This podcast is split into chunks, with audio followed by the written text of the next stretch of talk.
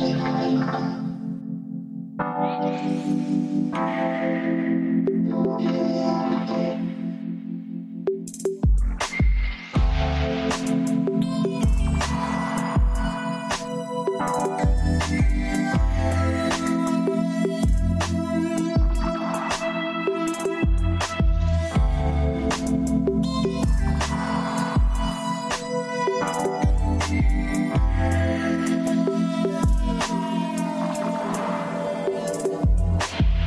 Hola, bienvenidas y bienvenidos a un nuevo capítulo de Oreja de Nalca, este podcast chilote que hemos hecho como una excusa para poder conversar con buenas amistades sobre música, sobre arte y sobre la pasión que hay que ponerle a la vida misma.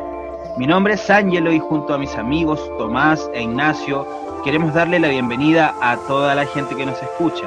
Agradecemos a nuestras amistades que comparten en redes sociales los capítulos y también queremos enviarles toda nuestra buena vibra en estos tiempos medios raros y complejos. Queremos aportar en generar una cercanía tan necesaria a ratos haciendo este humilde podcast con mucho cariño. Somos unos cabros que se lanzaron nomás sin saber mucho de esto, pero vamos aprendiendo y creciendo. Gracias también a todos quienes nos alientan a seguir y mejorar. Me encuentro, como ya saben, con mis compañeros de travesía. Ignacio, ¿cómo estás, hermano? Buena Yeyo, hermano, aquí tranquilo en la casita nomás.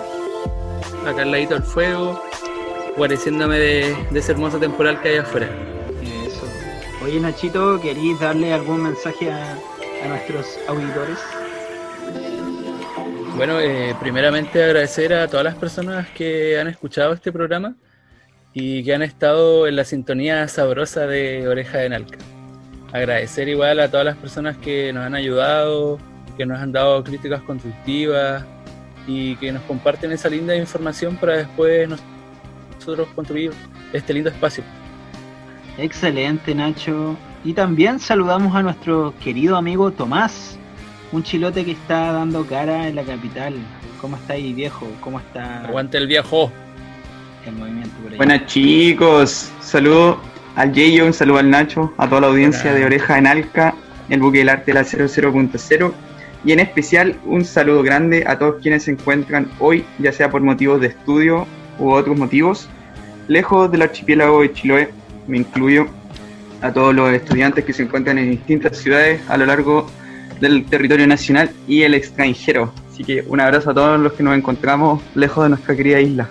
Aguante toda esa gente. Aguante, sí, total. Hoy día quizás tengamos un capítulo más extenso porque tenemos dos invitados, dos hermanos artistas fuego, está de fuego. Ancud. Así es que nos van a contar muchas cosas bastante interesantes, así que recomendamos a todos nuestros amigos estar atentos a ello. Bueno, yo he estado pensando este último tiempo en la... y he estado contento en realidad de ver tantos proyectos musicales eh, proyectos artísticos en general, proyectos artesanales, contento de la motivación de la gente que a pesar de esta crisis siguen aguantando y entregando, entregando esas pulentas energías. Así que darle un saludo a las cabras de Rush que siguen ahí danzando, invitando gente eh, y enseñando su arte. La he visto ahí en, Instagram, en Facebook, así que las pueden buscar. A las bandas Barba de Palo que han subido videos nuevos de sus últimas composiciones, a Wichañi, igual que está subiendo harto material, a cantautores y a cantautoras, a Marilyn Monstruo que mm, sacó su, está estrenando su disco, está recién salido del horno, así que igual lo pueden buscar en, en las distintas redes. Y también saludar a mis amigos Ignacio Yarzún y Peyo Mena, o Señor Bigotes, que están subiendo contenido audiovisual excelente en las redes también, en Instagram, en Facebook. Y agradecerle a ellos y más adelante que quizás los tengamos en un próximo capítulo para conversar más sobre ellos. Buenísimo. Saludamos entonces también a, a quienes nos escuchan, a quienes nos han estado escribiendo harto, a nuestra amiga Pau, em, al Nachito Yarzún, al Egon también, a los cabros de Huichañe. Muchas gracias por sus comentarios, por su buena onda saludar a toda la gente del archipiélago que nos está escuchando, a la gente de Ancud, desde Alto Caracoles, Caicumeo, Fátima, a la Vanilla, a la Katy Elu. A la Katy y a la Elu, sí, un abrazo grande también las chicas. Saludos para ellas. Para la gente que nos esté escuchando también en Castro, en Dalcahue, estamos contentos de llegar a esos lados, a Chonchi, Quillón. Buena, Yeyito, buena, Nacho. Chicos, yo lo que más quería compartir en este capítulo es el valor que le damos a las acciones en tiempo de pandemia. Rescatar y darle un saludo fraterno a los apañes que se han dado en las distintas iniciativas de apoyo de ollas comunes, tanto en Pubeto Bajo, en Bonilla y también en el sector de las Araucarias, donde nuestra juventud ha estado apañando ahí, bacán.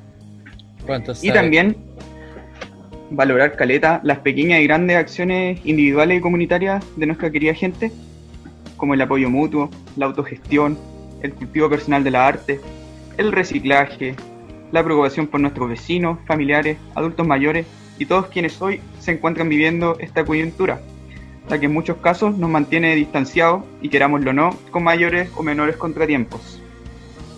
Hoy en día creemos y tenemos la férrea convicción de que la comunicación es una herramienta y, por qué no, una potente arma para afrontar los desafíos de esta coyuntura pandémica, como también los errores y los magros resultados de la gobernanza o mal gobierno. Seguiremos alentando el desarrollo de la comunicación comunitaria y el fomento de las actividades, iniciativas y experiencias culturales que nos llevan a reencontrarnos y a reposicionarnos de cara a estos tiempos. Un saludo fraterno. Esa es, Tommy. Aguante, hermano. Y aguante, por supuesto, la gente que hace el aguante. El primer tema de hoy es de una artista maravillosa y muy talentosa. Ella es Gabilú, música chilota, quien en febrero pasado lanzó el disco titulado Yo quería ser columpio.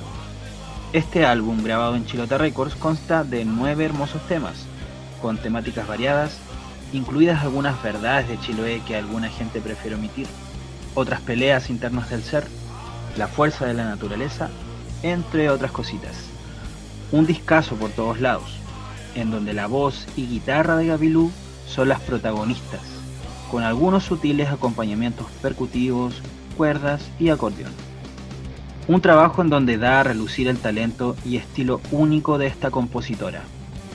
El siguiente tema es Jiki Jiki de Gabilú y lo escuchas acá en el buque de arte de la 00.0. Oreja de Nalca.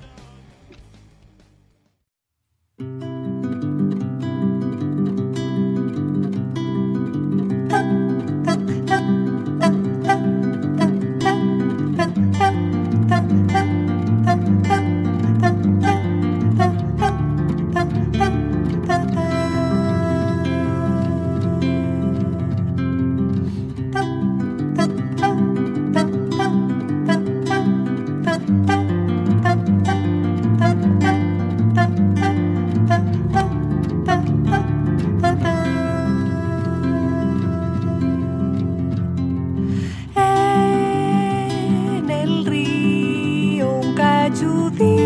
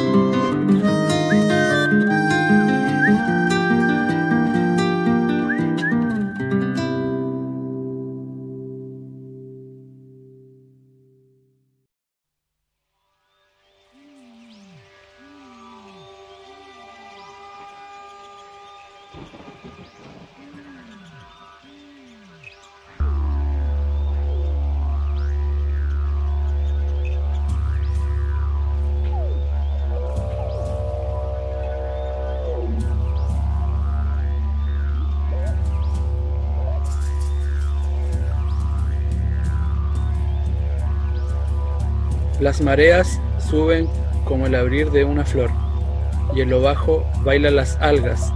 El sol y la luna se juntan a danzar.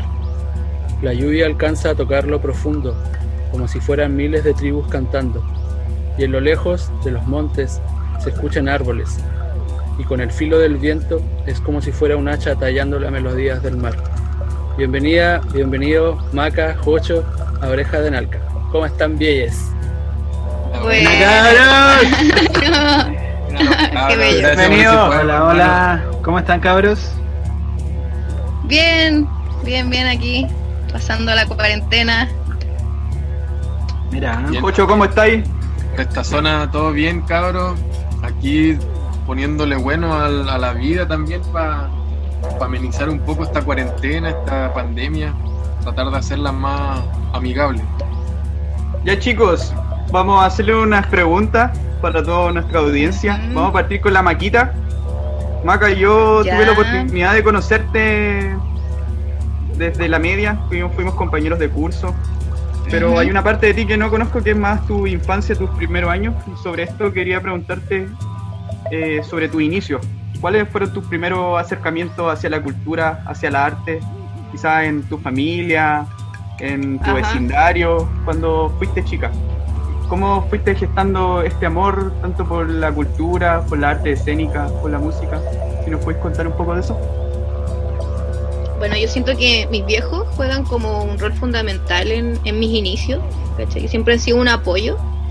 Eh, siempre me alentaron a, expresarme, ¿cachai? Sin miedo, a, a expresar nuestra opinión, que siento que es como una parte fundamental al hacer arte. El colegio también, de hecho en media, luego de presentar una obra de danza teatro con algunos compañeros, donde estabas tú también, fuiste parte de esa obra. Eh, claro, que era una obra de, que trataba sobre, sobre los pescadores que cuando van a, la mar de, de, pronto no vuelven, ¿cachai? Y queda la mujer en casa ahí con el dolor que su marido no volvió. Bueno, justo tocó que Tomás e-, era ese hombre y yo era su, esposa. ¿Cachai?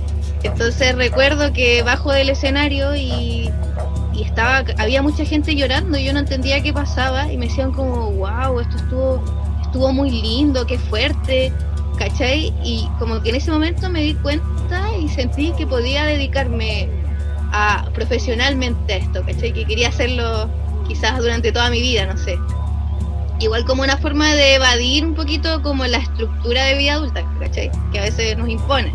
Como que me aterraba pensar que iba a salir del colegio para seguir teniendo esta vida rutinaria que tenéis cuando estás en el, cuando estás en el colegio, ¿cachai? Y me generaba mucho rechazo también, también muy desde la ingenuidad porque no sabía cómo era realmente el trabajo que implica estudiar arte, fue lo poco valorado que es, Bueno, mi experiencia en las artes escénicas ha sido súper variada o dispersa, depende de cómo se quiera ver. Tengo estudios formales en teatro, he participado en proyectos de teatro callejero, de circo teatro. También siempre me ha cautivado el movimiento y como la expresividad del cuerpo humano a través de este, ¿cachai?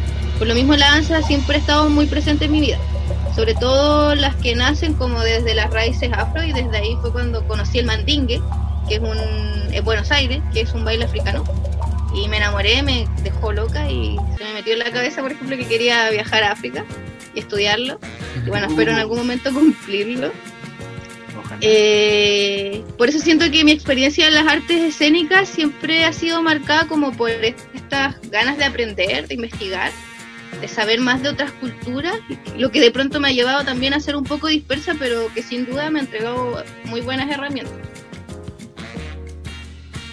Ocho, nos gustaría que nos cuentes cómo nace eh, tu interacción con la música, cómo ha sido el proceso también de aprendizaje que te ha llevado a, las percusiones más específicamente. Bueno, mi interacción con la música e igual va desde, desde la infancia con la influencia de mis viejos también, con, no sé, la música que nos ponían para quedarnos dormidos, ¿cachai? Como que desde muy pequeños la música siempre ha estado bien presente en nuestras vidas. Y las expresiones también, como que recuerdo mucho a nuestros viejos diciendo como, eh, ya canta, baila, no sé, como todo el rato expresión. Así que eso es algo que nos ha acompañado y que fue como una semilla eh, toda la vida. Hasta los días de hoy son cosas que venimos como con las que venimos interactuando y, y eso. Oye, y en cuanto a las percusiones, ¿cómo nace este, este interés más específico? Mira, las percusiones nace en carretes, en fiestas con, con el Opo y con Curro, con Rodrigo Morán y Rodolfo. Siempre me acuerdo los tres carreteando, los tres solos así, tomando una, una pilsen y los cabros tocan guitarra. Entonces, no sé, Lopo se ponía a cantar, se ponía a hacer la base, Curro se ponía con su guitarra a solear a decorar encima de esa base. Y siempre quedaba yo y era como, ya, pues, percusión nomás, pues pongámosle a la, lo que había, lo que encontraba era algo para acompañar a los cabros y a vacilar también, pues el disfrute ahí, el goce siempre presente. Entonces, hay parte, lo, parte la percusión, me acuerdo un cumpleaños de curro, había un cajón peruano y los cabros ya pues, quedó el cajón, me senté en el cajón y cinco días después más o menos, después de Año Nuevo, esto fue en diciembre, y como cinco días después, Curro llega y me dice, oye hermano, ¿sabes que tocamos el 15 en el Nerudiano? Y ya, yo lo que yo lo quedé mirando así como, ya, ya, ¿qué, qué te pasa? Así como que, ¿qué weá? Y, me dice, sí, ¿te atreví o no? Y me la tira así como desafiante. y yo, ya, pues, démosle, pues, así como chorizo igual, como no chicándome al, a su propuesta. Dándolo todo nomás. Dándolo todo nomás, pues, así que ya, ahí estuvimos un mes entero, al final nos tocamos el, un 15 en el Nerudiano, tocamos un 30 en el, en el Quilú. Y ahí estuvimos un mes entero practicando, yo nunca había tocado percusión antes, entonces los dedos todos molidos. y ahí pegándole, tratando de acompañar a los cabros. Ahí se, eh, metió el Mati Carrillo también. Y esa fue mi primera como presentación con cero experiencia, con puro corazón y puro amor al arte nomás y ahí salió, salió la primera experiencia. Ahí como que nace esta inquietud, la verdad es que me encantó esa primera experiencia de, de preparación y de presentación también. Entonces después me voy a estudiar a Valdivia y ahí conozco a dos percusionistas, a dos cajoneros, que es el, el Richie, Ricardo Puebla y, y Daniel Florín, que fueron como mis dos grandes inspiraciones. Richie, oh, los, claro, el Floro sí, los, conozco. Ya, pues, buena, esos dos cabros fueron mis dos primeras inspiraciones en cuanto a la percusión, porque fueron las dos primeras personas que vi que tocaban. Entonces, como que el verlos tocar y, y, cómo sentían la música, realmente se me transmitió eso y fueron fuentes de inspiración. Además, los cabros en su tiempo fueron a aprender a, a Perú como el mismo viaje que yo realicé a Colombia, como que eh, ellos lo habían hecho en Perú, entonces como que ahí se gesta un, como unas ganas de, de curiosidad y, y, de querer explorar el mundo a través de la percusión. Maca, nos gustaría saber qué es la música para ti, qué sientes con ella, con el arte en general. Sé que te gusta mucho la danza y los cantos. Y además, eh, ¿cuáles fueron o cuáles son tus influencias? Mm, ¿Qué es la música para mí? No sé. O sea, creo que es una, puede ser una herramienta, aunque creo que para mí ha sido una forma de canalizar y como canalizar mis sentires. Siento como también un motor en general el arte, como es lo que en realidad me ha llevado y ha sido la razón principal de mis viajes y de la vida de que en el fondo he llevado estos últimos años, ¿cachai? También un escape, muchas veces un escape, porque no todo anda bien en la vida, ojalá fuese así. Entonces también ha sido un escape y, y es parte de mí, ah, no sé. Igual yo en la música empecé hace poco, como que me, me lancé hace poco en realidad, siempre me gustó, pero no había indagado en ese mundo tan profundamente y no tampoco me había mostrado. Yo creo que los dos últimos años lo empecé a explorar como con proyectos, ¿cachai? Ahí estuve en una bandita. Y, y, no sé, me encantó. De hecho, dije, oh, ¿por qué no lo descubrí antes? ¿O por qué no me atreví antes? ¿Y mis influencias como bandas? ¿Dices tú? Sí, la influencia, claro, como bandas, estilo, y también, no sé, pues me gustaría saber un poco más como qué es la danza también, porque sé que te gusta mucho bailar y, y, los cantos también, pues la, lo que es la voz, interpretar la, la melodía de, la, de las voces.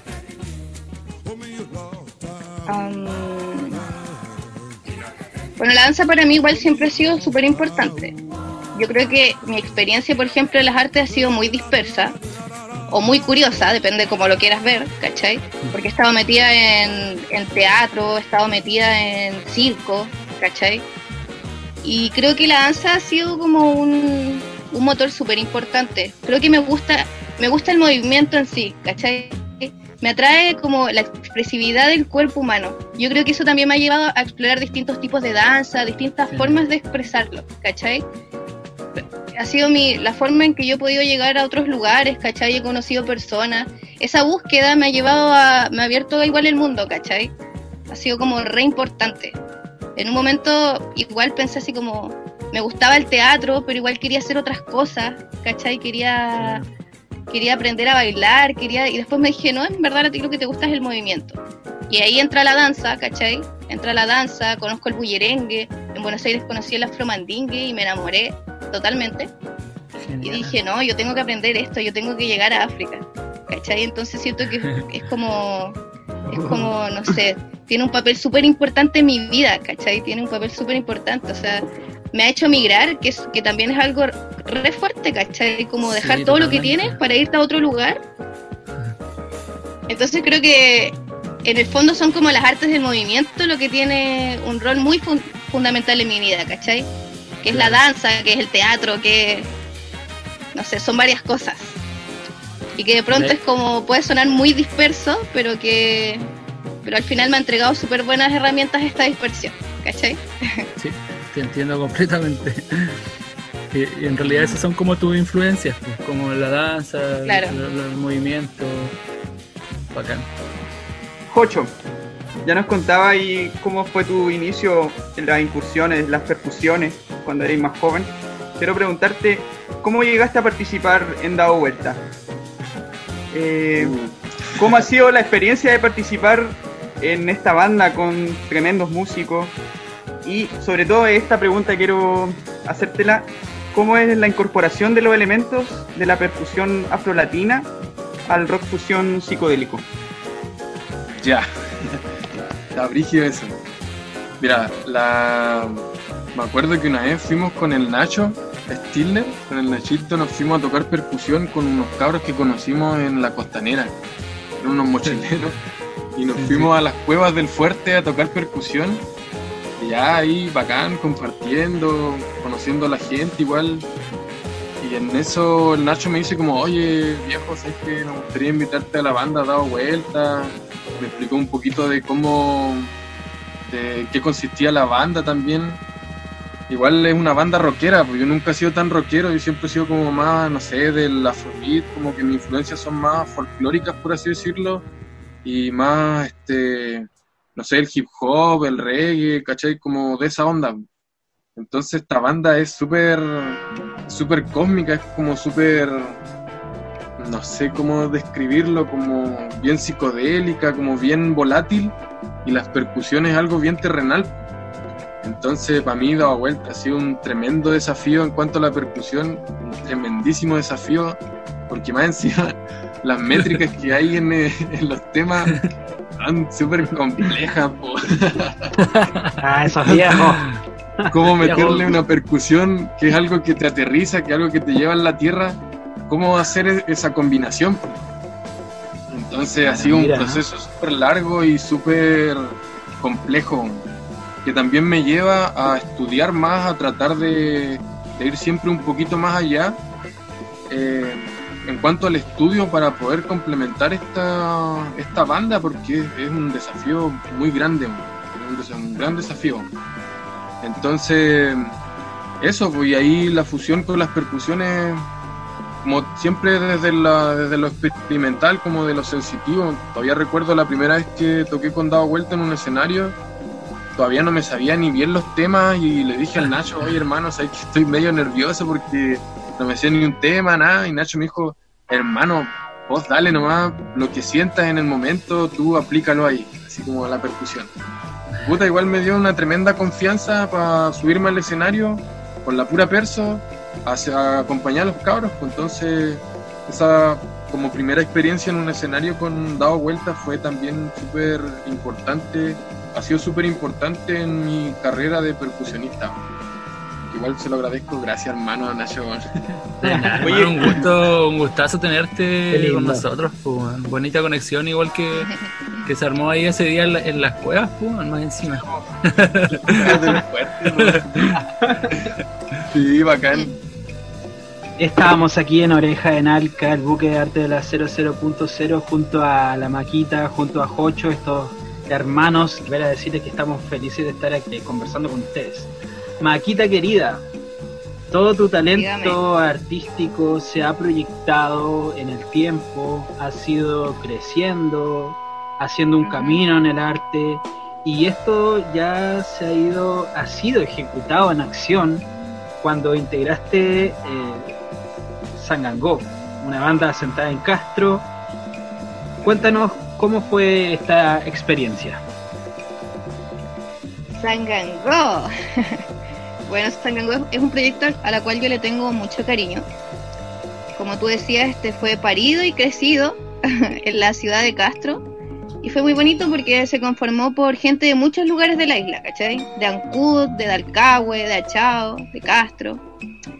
Este proyecto nació muy a pulso, donde los primeros ensayos fueron entre los dos con el Gabo, que era el bajista de Sangango, en un paradero, random, así. Y donde tocábamos temas que nos gustaban de otras bandas, ¿cachai? Como temas de Gabo también. Y así, pues, así se fue sumando gente. El grupo creció en un momento y llegamos a ser hasta ocho personas simultáneamente en escena, ¿cachai? Incluyendo a la Sole, que era nuestra bailarina. Teníamos una bailarina estrella que también formaba parte del proyecto. Eh, en relación a lo musical, a mí me tocó cantar. Jocho estaba en las congas y en el tambor alegre y siento como que la unión entre todos fue como el interés por la música latina, ¿cachai? Como las raíces afro. Onda, pasábamos por Colombia, por Brasil, por Cuba, por Uruguay, Argentina. Obviamente que siempre como con tintes rockeritos, ¿cachai? Pero siempre buscando el sabor y, las ganas de gozarla y de bailarla, ¿cachai? Eh, también quiero mencionar como que se armaron redes súper bonitas. Onda Matías, que fue el que nos, nos, ofreció un espacio para poder ensayar, que era un taller de lana. Y ahí se armaban los ensayos, ¿cachai?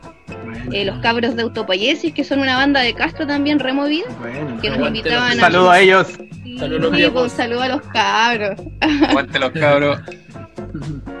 Y pues ellos se sacaron a hartos eventos autogestionados y siempre nos invitaban. Y siempre fueron levantados a puro pulso y ganas, ¿cachai? Entonces para mí Sangango es como, lo recuerdo con mucho cariño. Fueron tiempos en que conocí a harta gente y hubo mucho apañe. Y quién sabe, porque quizás en algún momento vuelve a nacer, a renacer. Oye, Maca, y Ahora que lo pienso, bueno, mira, nosotros te conocemos aquí, los anfitriones te conocemos hace rato, sabemos lo hermoso que, cantas. Esta es como la primera experiencia ya más oficial cantando ante público. Sí, sí, pues es la primera vez que yo formo parte de una banda. De hecho, yo llegué a la banda y no sabía ni cómo conectar un micrófono. ¿cachai? Y los cabros me enseñaron todo eso, así, aprendiendo nomás, preguntando todo nomás, y así se aprende. Sí, Y... Sí, pues esa es. Y bueno, yo en teatro obviamente que trabajé caleta de... Caleta la voz. Ahí investigué, indagué el mundillo de la voz, me hicieron cantar, tuve muy buenos profesores, estuve de profe al Ismael Odo, que igual lo recuerdo con harto cariño porque me hizo lanzarme a los leones y atreverme a cantar. A mí me daba mucha bueno, yo cantaba en carretes nomás. Sí, por eso te digo que nosotros ya conocíamos todo ese talento que tenía. Entonces igual ahora con como con Sangangó fue como la ya salir ahí al escenario. Sí, pues de aquí no, no paro, pues me encantó. Lo paso súper bien, conocí mucha gente, salieron otras cositas por ahí, ahora igual estoy cantando, armando ahí un proyectito a ver si cuando acabe la pandemia sale a flote. Esperemos en algún momento acabe. Oye, Maca, eh, esta experiencia con Sangangó también te entregó la cercanía con tu hermano, o sea, la cercanía ya la han tenido, pero me refiero a, que también tu hermano integró la banda. ¿Cómo, ¿Cómo, fue ese? Claro, ¿cómo fue trabajar juntos? Mm, no sé. Ah, Puro pelear de sí.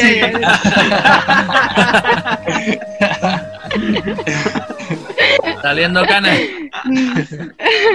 No, fue bacán, pues que con Jocho igual nos, nos conocemos pues, de toda la vida, ¿cachai? Entonces, entonces igual funcionamos, sabemos por dónde va la cosa. Jocho igual integró la banda como un poquito después que empezó. De hecho, ni, siquiera lo invité yo a la banda, lo invitaron los cabros, porque los, cabros fueron viajaron a Ancud y nos apañó como en un ensayo y fue como, hermano, tenés que formar parte de, esto, ¿cachai? Lo invitaron y... ¿Te acordás o no? Sí, vos, sí, vos. Coche, en el paradero también por la misma. Fue en el paradero, enfrente del, de la COPEC. Y, sí, y nada, por ahí con, los, con el Gabo y con la Maca, los tres. O estaba el, Daniel. Y el Dani también, pues estaba el Daniel, el batero. Y nada, pues ahí poniéndole bueno, sintiendo la música igual, porque igual no era música que como acostumbraba a tocar. Entonces, nada, y con el sentir ahí los cabros me hicieron la invitación y igual acepté el desafío, pues igual ahí empecé a tocar congas también, que no era un instrumento con el que estaba familiarizado, pero no, me llevé súper bien y lo otro es que tremendos músicos también, tremendos músicos, todos, aprendí un montón, lo mismo que la maca, no sabía instalar un micrófono, ¿cachai? De sonido, no sé, a instalar cosas, yo veía una cargazón de cables, pero no entendía nada. Yo menos mal eran tambores, entonces no había nada que conectar. pero eso, ¿no? Tremenda experiencia y bacán haber compartido escenario con mi hermana, yo encuentro que igual eso es algo súper importante en mi carrera como percusionista, como ver el apañe de la familia en, una situación nueva para los dos, ¿cachai? No, bacán. Y el otro de ir a tocar a, a Castro también, pues ensayar en Castro, tocar en Castro, igual es otra rama, pues, como salir de tu, de tu ciudad, ensayar a otro lugar, eh, igual fue un gran desafío y una gran experiencia. En ese sentido tengo una pregunta también ¿Cómo fue esa llegada? Porque sabemos que tocaron en, Castro en, varias instancias. ¿Cómo fue esa llegada con el público que los escuchaba?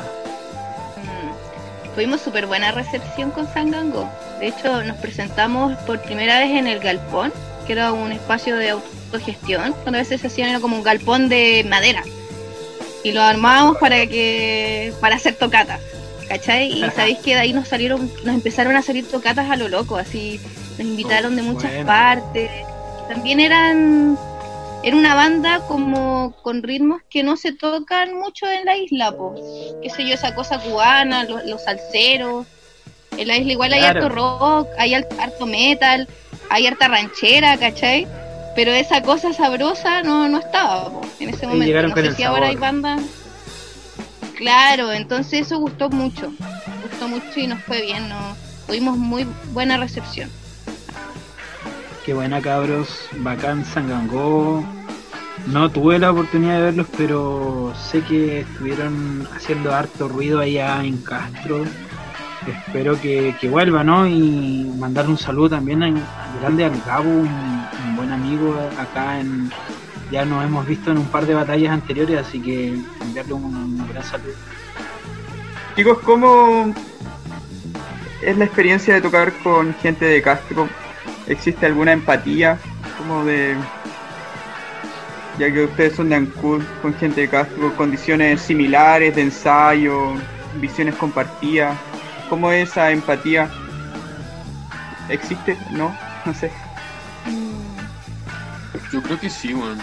Existe ese compañerismo, como ese sentir de somos todos chilotes, como a diferencia, no sé, que se da en el básquetbol, quizás que existe como cierta rivalidad, por así decirlo, pero en la música pasa que, nos une. Pues. Y no, sé que en lo personal me gustó Caleta trabajar con la gente de Castro, encuentro que son súper serios con su trabajo, como que realmente se toman en serio el tema de la música y los ensayos. Y no, bacán, bacán, igual igual que Ancú, sí, es como lo mismo. Para mí Ancú y Castro es lo mismo y, me encantaría que nos juntemos así en más festivales, en más tocatas, en más eventos, en las poblaciones. No sé, está muy buena la comunicación entre Ancú y Castro. Mm. Bueno, en el verano hubo un evento, po, montaña acuática, donde invitaron algunas bandas ancuditanas, ¿verdad? Claro. Eh, me, cuentan por interno que ahí da vueltas para tocar. Ah. todos volteados con meta consomé. Buena, no, yo sí, quería ver lo de la, claro, Maquita, ¿qué opinas sobre eso mismo? No, que yo creo que ya se está generando eso, como de querer juntar estos dos mundillos, como Ancu Castro, quizás Keyon en un futuro, quién sabe, como algo más como isla, ¿cachai? Porque estamos todos en la misma, estamos todos en realidad en la misma, queriendo hacer música, queriendo desde la autogestión también, ¿cachai? Entonces estaría bello como, como que crecieran esos espacios. De pronto, ¿por qué no hacer un festival acá en Ancupo, hermano? ¿Cachai? Se viene, se viene. Aprovechamos de mandarle un gran abrazo a, todos los cabros de Castro, a todas las cabros y cabras, eh, a todos estos artistas que están haciendo escena allá. Y claro, también soy testigo de lo que se ha ido generando, ¿cierto? Y rompiendo como con esta con este mito así como de, de rencillas que en verdad no vienen al caso ya entre Anco y Castro. Nosotros ya estamos pensando en, otras cosas, creo, y generar cosas en conjunto, eh, generar instancias artísticas en conjunto, creo que es la, la, forma en la que tenemos que llegar. Así que mandar un abrazo a todos los cabros, a nuestros conocidos y a los que vamos a conocer también, a los cabros de Buchani, Autopoyesi, a, a los que generaron el Festival Montaña Acuática en Nercón. Así que vamos a seguir ahí generando y haciendo música y arte chilote. Sí, y como decía la maca, ¿por qué no juntar a, toda, a todo el archipiélago? Porque todos los lugares conectarse y hacer. Sí, seguir sumando. no un evento en cada lugar. Y del Cabo igual es removido, no, no olvidemos allí. Hay que, sí, hay que seguir sumando eh, vínculos con gente de Dalcahue, de la de Quinchao, de Quillón. Sería fantástico. Creo que ese es el camino que tenemos que tomar nosotros como eh, participantes de esto. Uf, qué buena conversación estamos teniendo hoy en este tercer capítulo junto a Maca y Jocho. Aves migratorias. Ahora llegó el momento de escuchar la bella voz de la Maca, quien hace algunas semanas subió un temita acompañada del músico castreño Daniel Toro. Esto es Las voces de Churupaca, en la interpretación de Maca Alvarado y Daniel Toro. Y lo escuchas, tú sabes ya dónde, oreja en alca.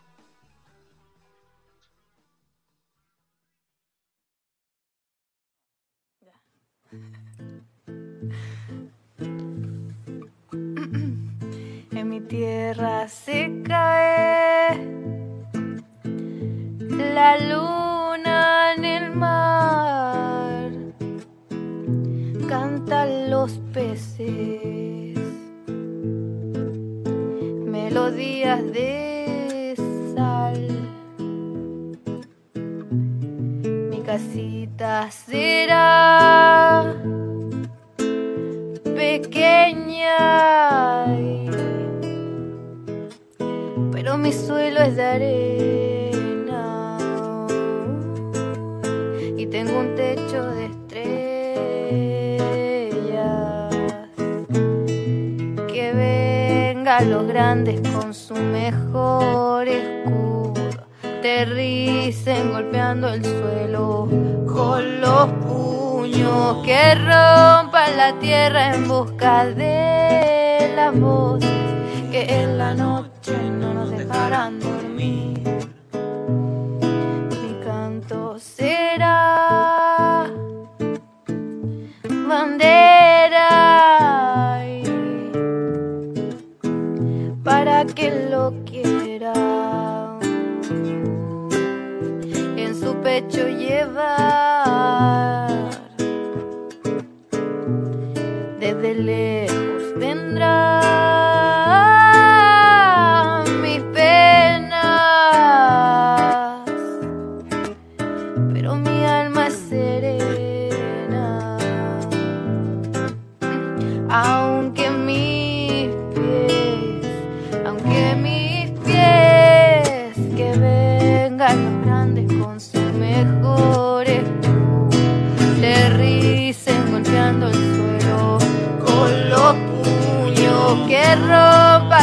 tierra en busca de las voces que en la noche no nos dejarán dormir.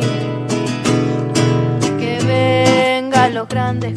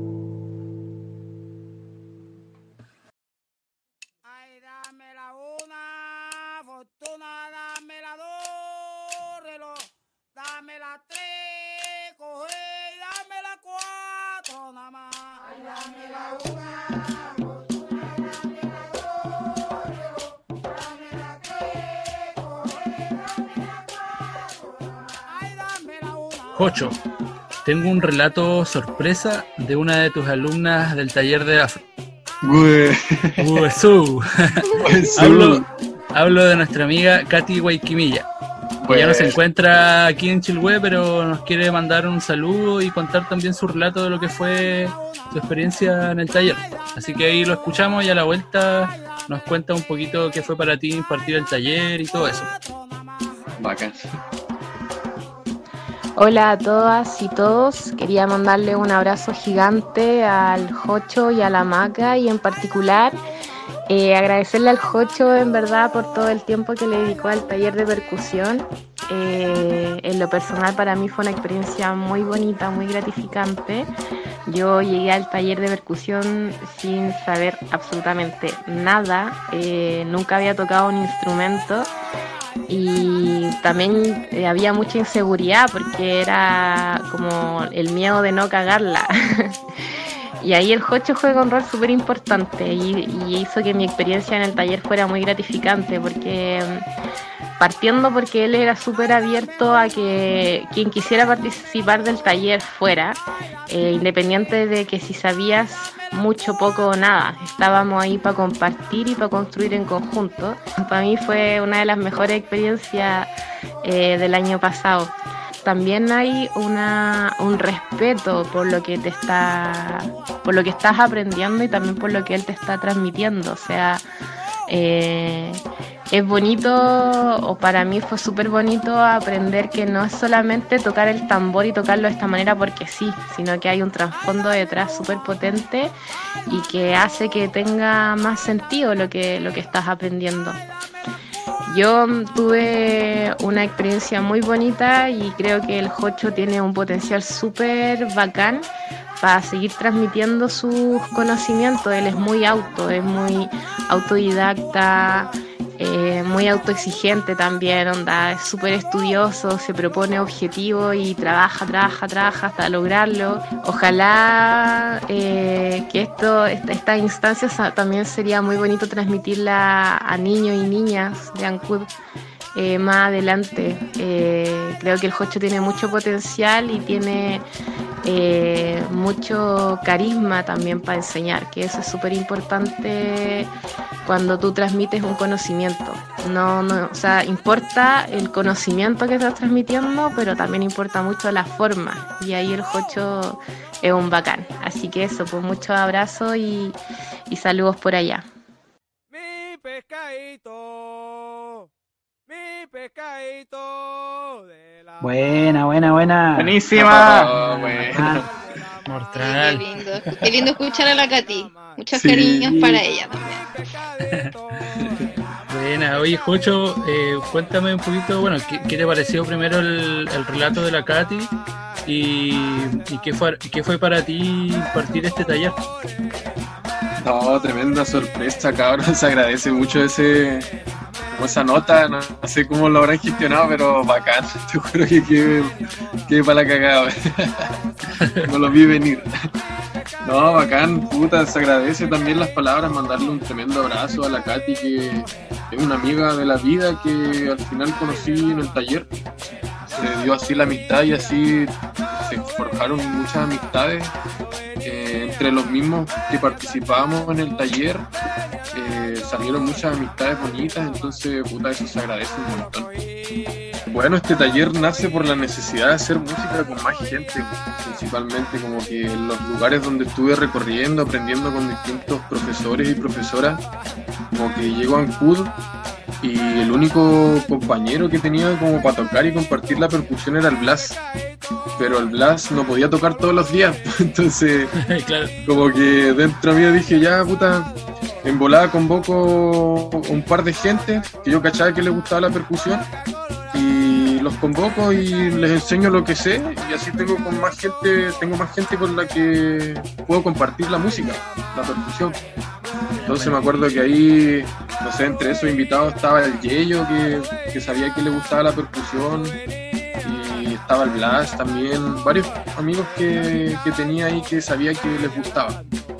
Entonces partimos ahí, fuimos a la, la casa de artes y partimos los talleres, pero al final por un tema de coordinación de horarios y de entre los participantes y el horario de la llave y todo eso, al final empezamos a hacer los talleres en las casas de los participantes.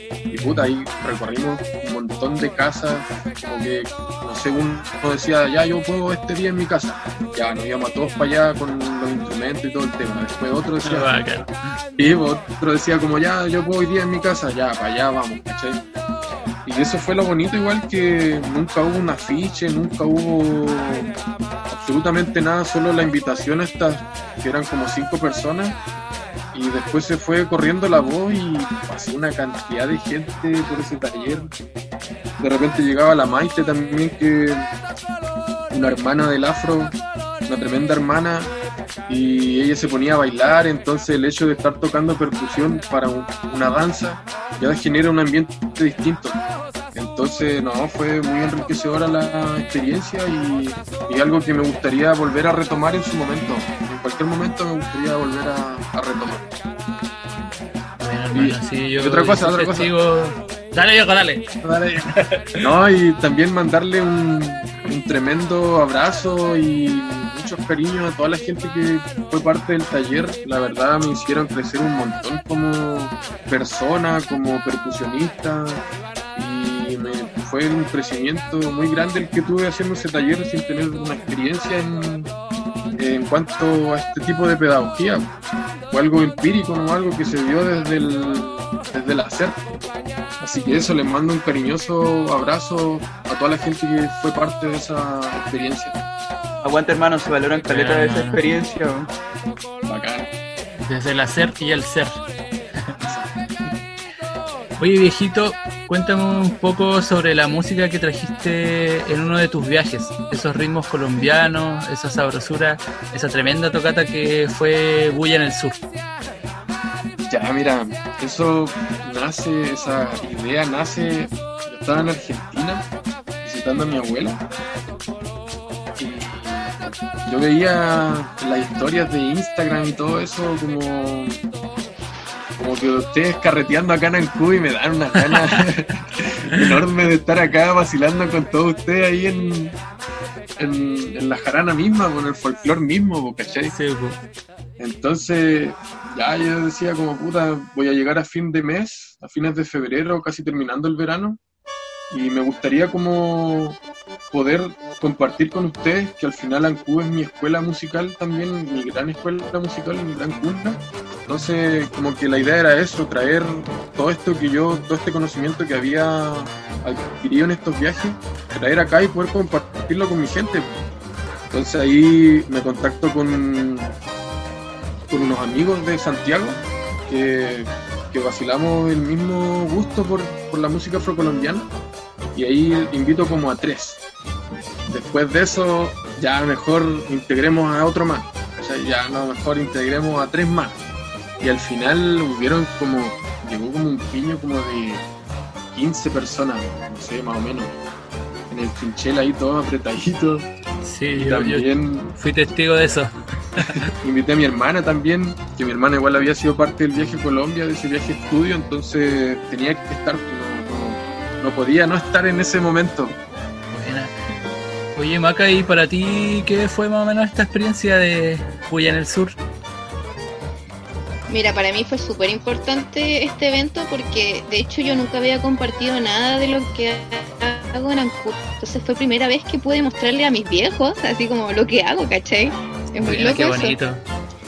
Sí, fue muy bonito. Y bueno, yo, yo ahí cooperé como, bueno, recibimos a la gente en la casa, también a montar la escenografía, que la Fran igual fue súper clave, pintó un cuadro muy bonito, aguante la Fran, y también compartí una canción que escribí en Colombia, que es un bullerengue, el aire fandango, que nunca también la había mostrado, así como que era muy, muy mía. Bueno, Jocho la conoce porque Jocho me, me ayudó también como a pulirla y me motivó así. Me dijo, no, tú tienes que cantar tu bullerengue, tienes que cantar tu bullerengue.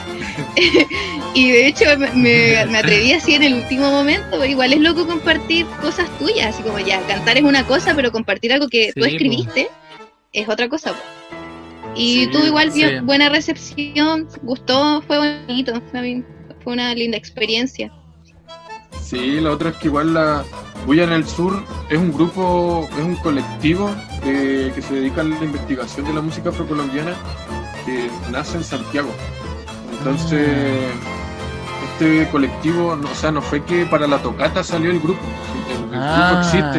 Actualmente el grupo existe, el grupo está en Santiago y es un tremendo grupo. igual les mando un tremendo abrazo. Muchos cariños. Al final ellos son mi familia en Santiago. Cuando yo voy a Santiago, sé que están ellos y es mi familia santiaguina. Así que eso, para aclarar igual que el grupo existe, el grupo está y va a seguir existiendo y vamos a seguir, voy a seguir trayendo a la gente para acá, para seguir compartiendo esta música y esta energía también del afro. Bueno, genial hermano. Qué bonito igual escucharlo, yo por lo menos estuve presente ahí, los cabros igual lo vi por ahí, sus almas. Estuvo muy bonito.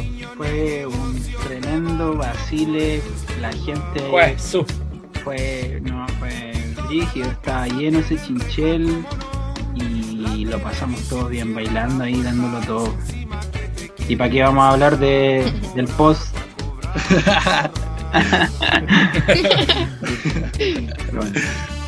ah, no sé, yo me fui a dormir, yo me fui a dormir. Bien, para seguir recordando esa icónica velada realizada este verano, vamos con un tema interpretado por Bulla en el Sur, en vivo desde el bar Le Chinchel, en pleno centro de la ciudad de Ancud. Lo escuchas en el buque de arte. Prende la vela.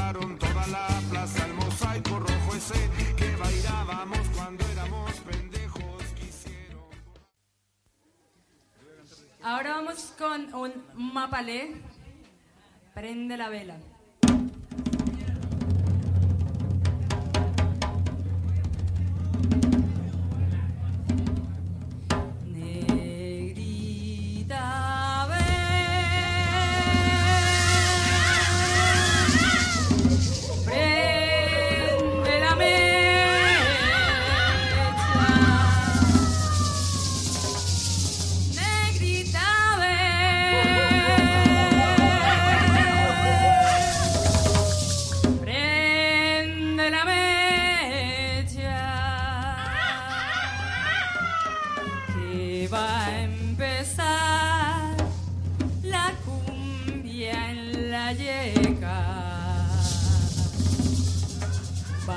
Quemar hasta las estrellas.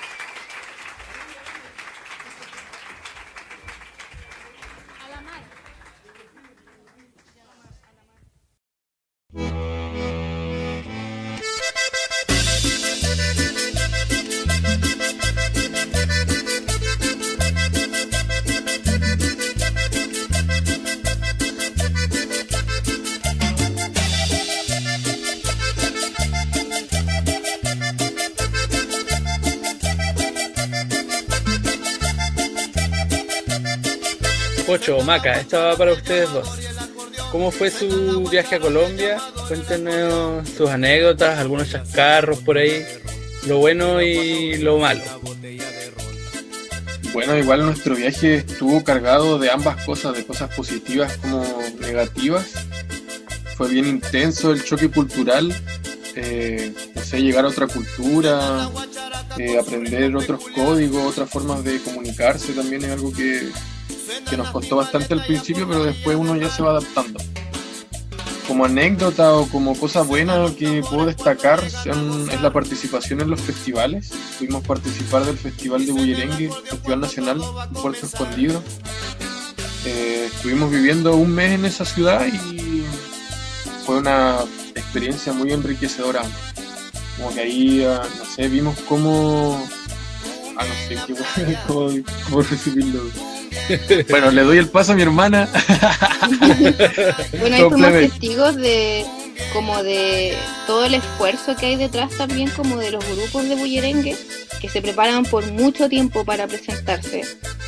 Eh, también pudimos hacer como una investigación súper profunda, como nosotros, por ejemplo, eh, documentamos todo el, el festival, todo, desde las ruedas que se daban en la noche en un contexto como más de recreación y joda, hasta el festival en sí, que era, que era la competencia, los, semilleros. Entonces fue una muy linda experiencia, como, como ver lo que se genera, como eh, el festival es, es un hito súper importante en el pueblo de Puerto Escondido porque también es un momento donde la gente vende comida, ¿cachai? Como, como que se gana sus lucas también.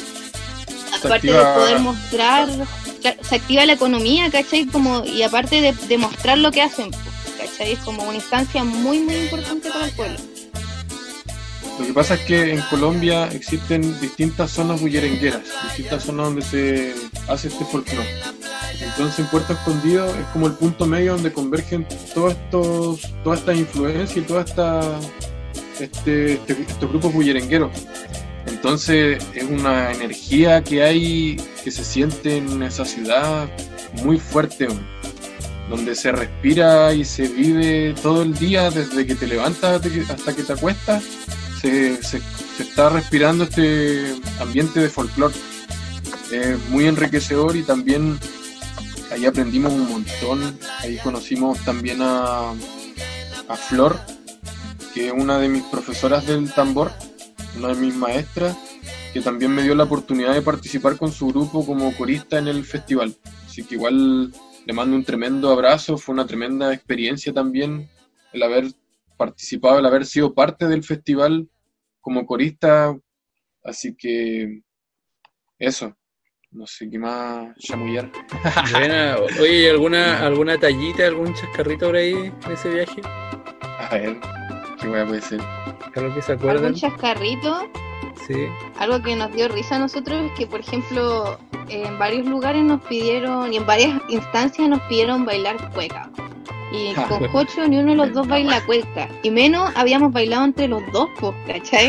claro, claro. Entonces nos tocó como improvisar sin la música, como lo hicimos un par de veces, como ya enseñarle las palmas a la gente, así como tan, tan, tan, tan, ¿cachai?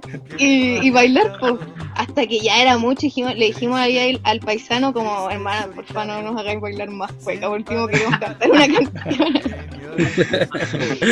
Buena. Sí, era, una buena talla. ¿no? Pues ya después entramos a Bogotá y bacán. Y la primera clase que tuvimos la tomamos con Coche Plata, que es el tambolero de los gaiteros de San Jacinto. Mm. Ese fue nuestro primer maestro y no, bacán. A la maca le hizo cantar, a mí me hizo tocar el tambor, como que no, puta, el aprendizaje con él fue muy bonito, una tremenda persona también, nos llevó hasta Sí. su casa, nos quería hacer almuerzo. Nos Así como que- aconsejó sí, mucho, nos guió caleta, después durante el viaje nos escribíamos y él nos iba aconsejando, nos iba tirando tips, como no, es un- una muy muy linda persona y lo recordamos Sí. con mucho cariño. Qué bacán. Sí, Además que igual- Lo va, lo va a escuchar igual para allá.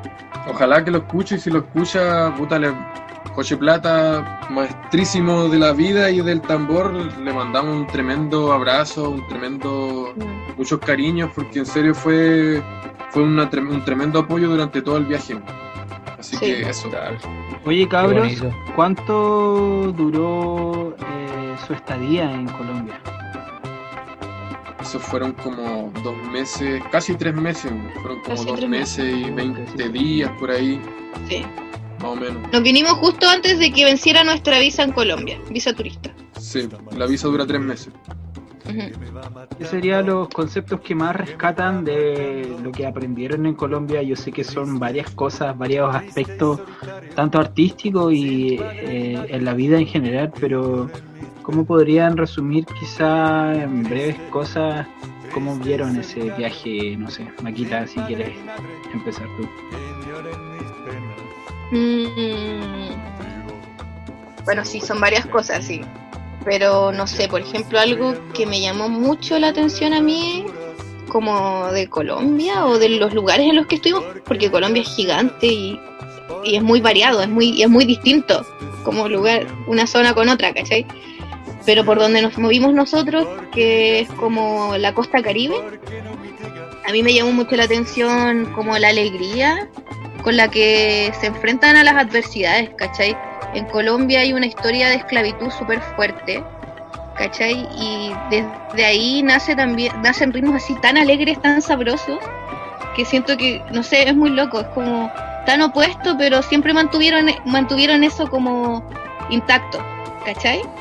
Por ejemplo, está el mapalé, que es un baile de allá, de Palenque, que es un baile que nace por la sinergia de muchas culturas africanas y, y que representa la alegría de la libertad, pues, ¿cachai? Y es, no sé, como que eso fue algo que me llamó mucha atención, como la actitud ante lo, lo adverso, ¿cachai?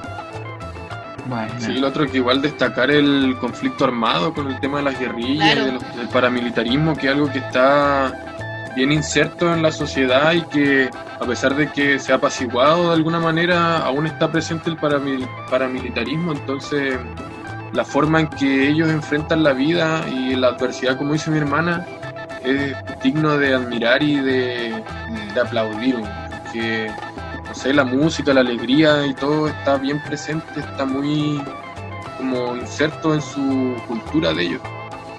Y se transmite, se transmite muy fuertemente.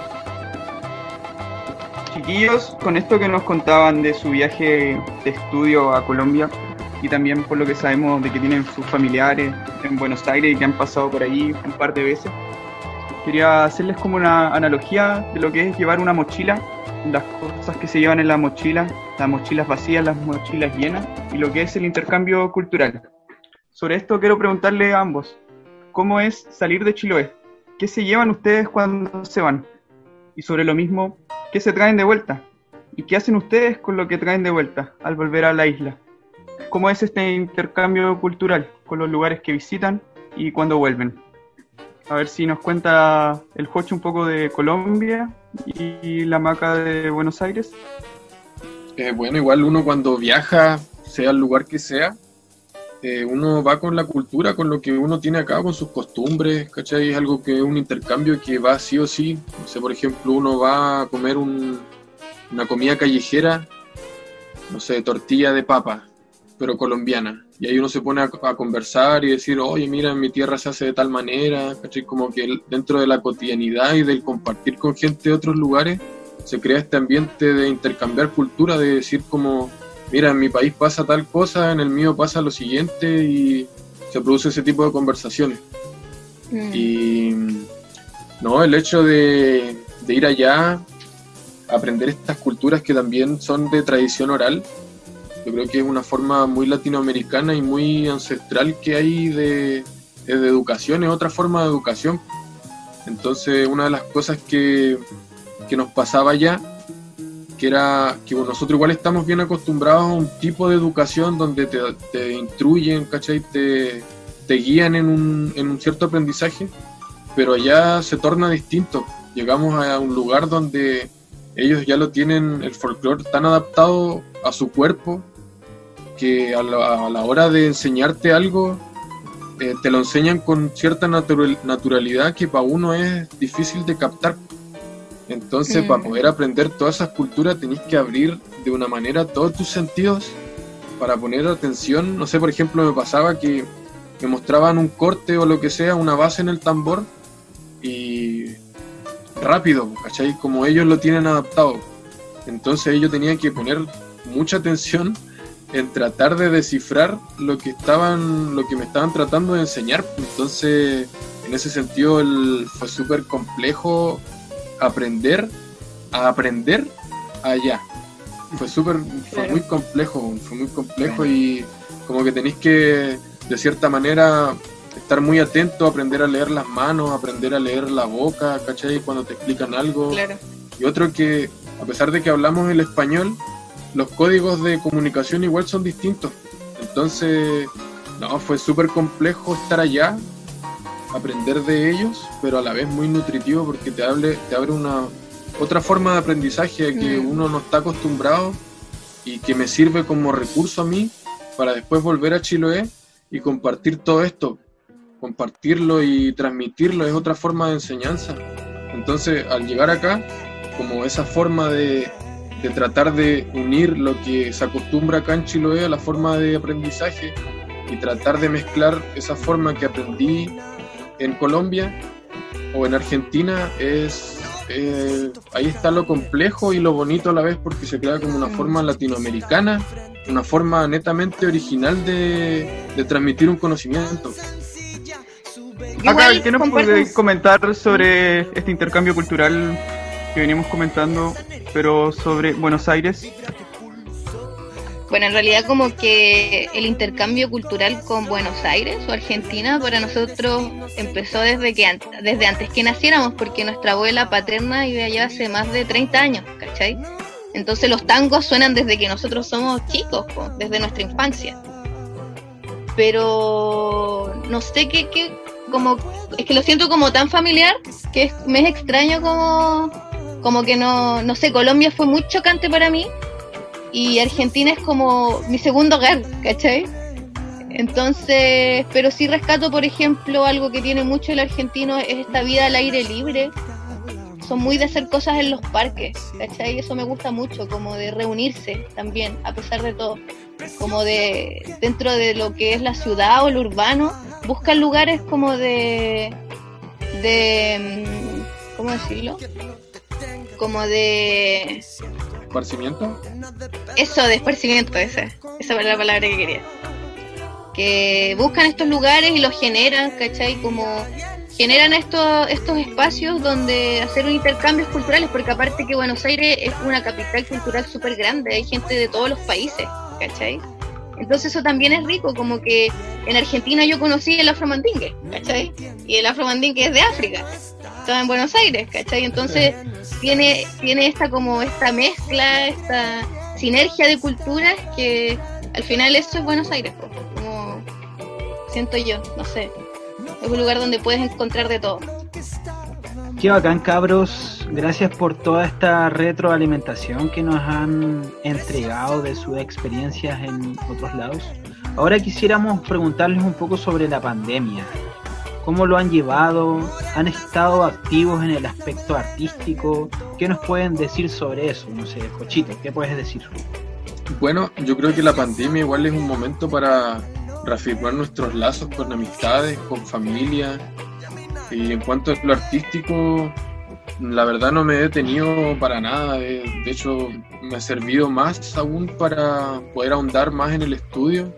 Como no se puede salir mucho a la calle, hay harto tiempo en la casa. Entonces me sirve para ahondar en el estudio y en la investigación, que es lo que me gusta, que es lo que me llama. Hermoso. ¿Cómo lo has visto tú, Maquita? Lo mismo, el tema de, de esta pandemia, ¿cómo ha sido para ti esta búsqueda de seguir generando arte en estos tiempos que han sido más o menos complejos? Sí, bueno, a mí me tocó fuerte. Yo me había ido a Buenos Aires a terminar mi carrera de teatro y tuve que volver porque con todo esto no se puede hacer teatro. Entonces me ha tocado como reinventarme, ¿cachai? Reinventarme sobre la marcha, también permitir, permitirme tiempos de no saber qué, qué quiero, ¿cachai? Porque igual si de repente tenías algo pensado y te lo cambian de un momento a otro, a mí me como que me voló la mente pero siento que lo he llevado bien hasta el momento. Estoy con otros proyectos, eh, aprovechando también de, estudiar, de aprender, de hacer cosas que antes quizás no me había permitido hacer porque porque no hay tiempo, ¿cachai? Ahora tengo más tiempo. Y no sé, yo creo que como que lo que a mí me deja es como o lo que me o lo que a mí me ha servido es conversar mucho con mis amigos amigos, con mi familia y como no tener miedo a reconocerme vulnerable, ¿cachai? Como decir, oye, ¿sabéis que tengo dudas con esto? ¿Me pasa esto? Porque, porque cuando te cambian todo el panorama que tenías es complejo, po. te pasan cosas internamente y yo creo que es algo que nos ha pasado a todos. Seguimos en Oreja en Alca. el buque de arte de la 00.0 con Maquita, con Jochito. Gracias por estar aquí. Buena, buena.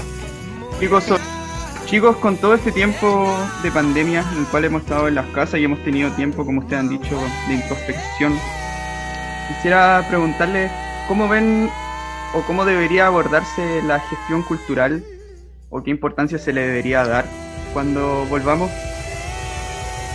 Eh, bueno, yo creo que la gestión cultural es algo que igual va de la mano con el artista. Como que en Chile la, la autogestión, el, el hecho de, no sé, pensar ya quiero hacer música, al final termináis aprendiendo a hacer un afiche, termináis aprendiendo a instalar una mesa, instalar micrófono, pegas que quizás no te corresponden, pero como el arte en Chile está quizás en el último eslabón de prioridades, al final lo, lo movemos entre los mismos artistas. Entonces la gestión cultural es algo como casi innato que tenemos todos los artistas en Chile. Que al final, claro, es una es como fome el abandono, como el hecho de estar tan al, al aire, a la deriva, pero también viéndole el lado positivo terminamos aprendiendo un montón de cosas y siendo artistas súper versátiles. Así que eso. Caleta de autogestión en el mundo de la música y en el mundo del arte, pero caleta de abandono desde el punto de vista institucional. Claro, exactamente. Sí, por ejemplo, lo que he visto yo ahora que, me, que vengo harto a Castro. Como por ejemplo ahora, sobre todo en estos tiempos de pandemia, se ha gestado un, un nuevo espacio que nace desde el Centro Cultural, donde están como documentando y dando un, un, eh, un escenario a los nuevos artistas, ¿cachai? Castreños de su comuna.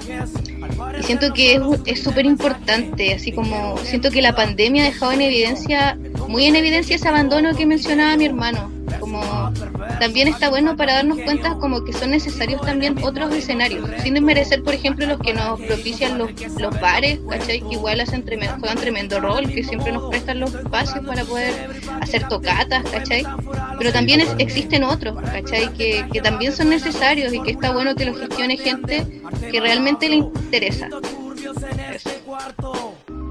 Y la calle, igual mencionar la calle, porque la calle es un tremendo escenario y es el lugar donde estamos todo el día trabajando, pasamos.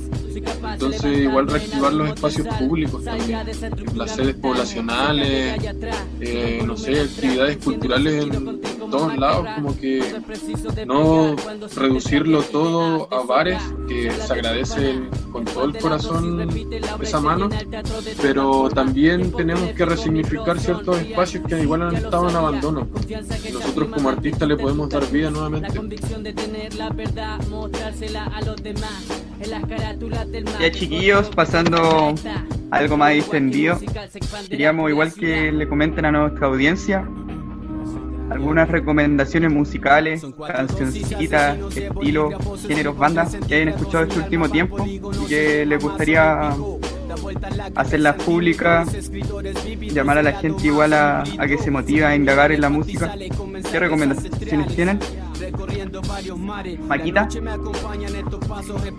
Bueno, a mí me gusta mucho una banda y yo sé que la gente que, mis amigos, ah, la conocen, que es Churupaca. Una banda argentina que... Sí, de hecho sí. Se tenía que decir. Sí, sí, sí. Y a mí me gusta mucho esa banda y sé que a hartas cabras también les gusta y les identifica, son como que hablan de hartos temas de pronto viscerales y como de la mujer, de- del sentir, no tienen miedo a como a, a hablar de eso que cala los huesos y el corazón. Y está buena porque igual es como rock mezclado con, con folclore, me gusta caleta esa banda. Y otra banda que me gusta mucho es Francisco el Hombre, que es de Brasil y les recomiendo el tema Bolsonaro. Que ahí para que lo escuchen. Bueno, bacán. Ocho, ¿a ti qué te gustaría recomendar? Uh, yo estaba pegado con un disco que se llama El Oricha de la Rosa, del artista Magín Díaz, que ya murió. Es música afrocolombiana, ya más fusionada con, con otros instrumentos, no tan percutivos. Y está buenísimo, está buenísimo. De hecho, lo recomiendo escuchar con audífonos.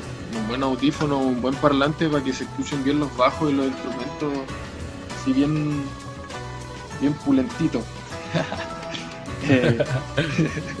También me gustaría recomendar eh, a un tambolero y cantador afrocolombiano, Emilsen Pacheco, un viejito que tuvimos la oportunidad de ir a conocer, de, fuimos hasta su casa allá en Colombia y eh, fue una experiencia súper enriquecedora, a pesar de que fue poquito tiempo el, tiempo el tiempo que compartimos con él, pero están sus discos en Spotify, lo pueden buscar como Emilsen Pacheco. Y también me gustaría recomendar una banda argentina de Murga que se llama Atrevidos por Costumbre. Una tremenda banda también que tira un rollo político y social bien potente. Bueno, y, recalcar también que la historia de los pueblos y los países eh, quizás están bien contados en la música popular. Puede ser en el hip hop, en el folclore. El folclore se habla, la- se habla de la cotidianidad, de las comidas típicas.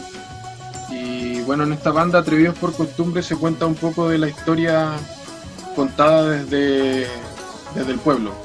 Así que eso, la recomiendo, una banda argentina muy buena. Bueno, chiquillos, tremendas recomendaciones, muy interesantes.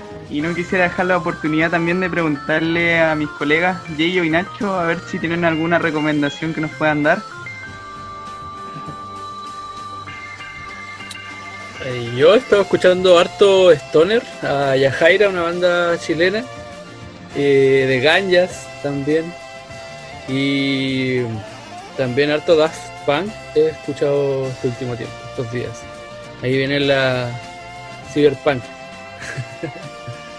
Yeyito, ¿Qué puedo recomendar? Tengo. Hace unos días vi una película chilena. Se llama Nadie sabe que estoy aquí.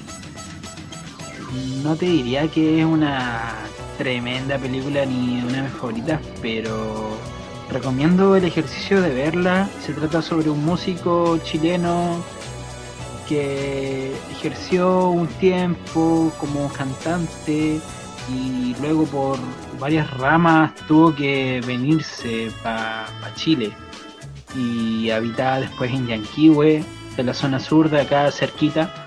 Así que recomiendo la película para que cada quien haga sus impresiones sobre ella. Eh, decir, importante creo que está el actor de, de Lost, cierto, este chileno estadounidense eh, como protagonista, García. así que Jorge García, así que eh, recomiendo la película, más allá de que sea buena, mala, eso ya va en cada quien. Estamos finalizando este tremendo capítulo. Estamos felices, Maca, Jocho, de haber compartido esta bella jornada con ustedes. Se nos hizo corto este capítulo para conversar más con ustedes, pero ya se va a dar la próxima oportunidad, cabros. De seguro va a haber un próximo capítulo, les digo al tiro. Queremos darle un Bueno. espacio para que puedan despedirse y puedan dar sus últimas impresiones. Puta cabro, muy contento de la invitación, en serio que fue un tremendo desafío eh, venir a una entrevista, como primera experiencia igual, así que bacán estar aprendiendo junto a ustedes también. Y nada, muchas gracias, los felicito por la iniciativa cabros, en serio una tremenda iniciativa. Esto es gestión cultural, ¿no? lo mismo que ustedes están haciendo es gestión cultural y, y hay que darle para adelante nomás, así que gracias cabros y un saludo a toda la gente que escucha Oreja de Nalca, el buque del arte de la 00.0. ¡Buena viejo! Gracias, hermano. Sí, yo también quería agradecerles, cabros, amigos de la vida, eh, por el espacio, por la invitación, por la conversación amena. Bueno, y mandarle un saludo a toda la gente que sintoniza este esta plataforma y, y nada, pues espero lo, lo pasen bien y, y les haya gustado el capítulo. Eso. buena, ¡Buena vieja! Oye, de mi parte, darle un abrazo un- a, a la distancia en este momento. Darle el agradecimiento de que hayan estado hoy día, que hayan su tiempo en preparar la respuesta, etcétera. Ya cabrón, un placer haber compartido eh, con ustedes dos este programa, este gran capítulo. Fue bonito conocerlos un poco más en profundidad, cada uno de sus distintos artes, movimientos, sus inspiraciones. Así que no, muy agradecido por abrirse a, a nosotros y además que lo vamos a tener para un siguiente o próximo capítulo no, no muy lejano por ahí en las barros de Oreja de Nalca. Ya, bueno. Chao, me faltó decir.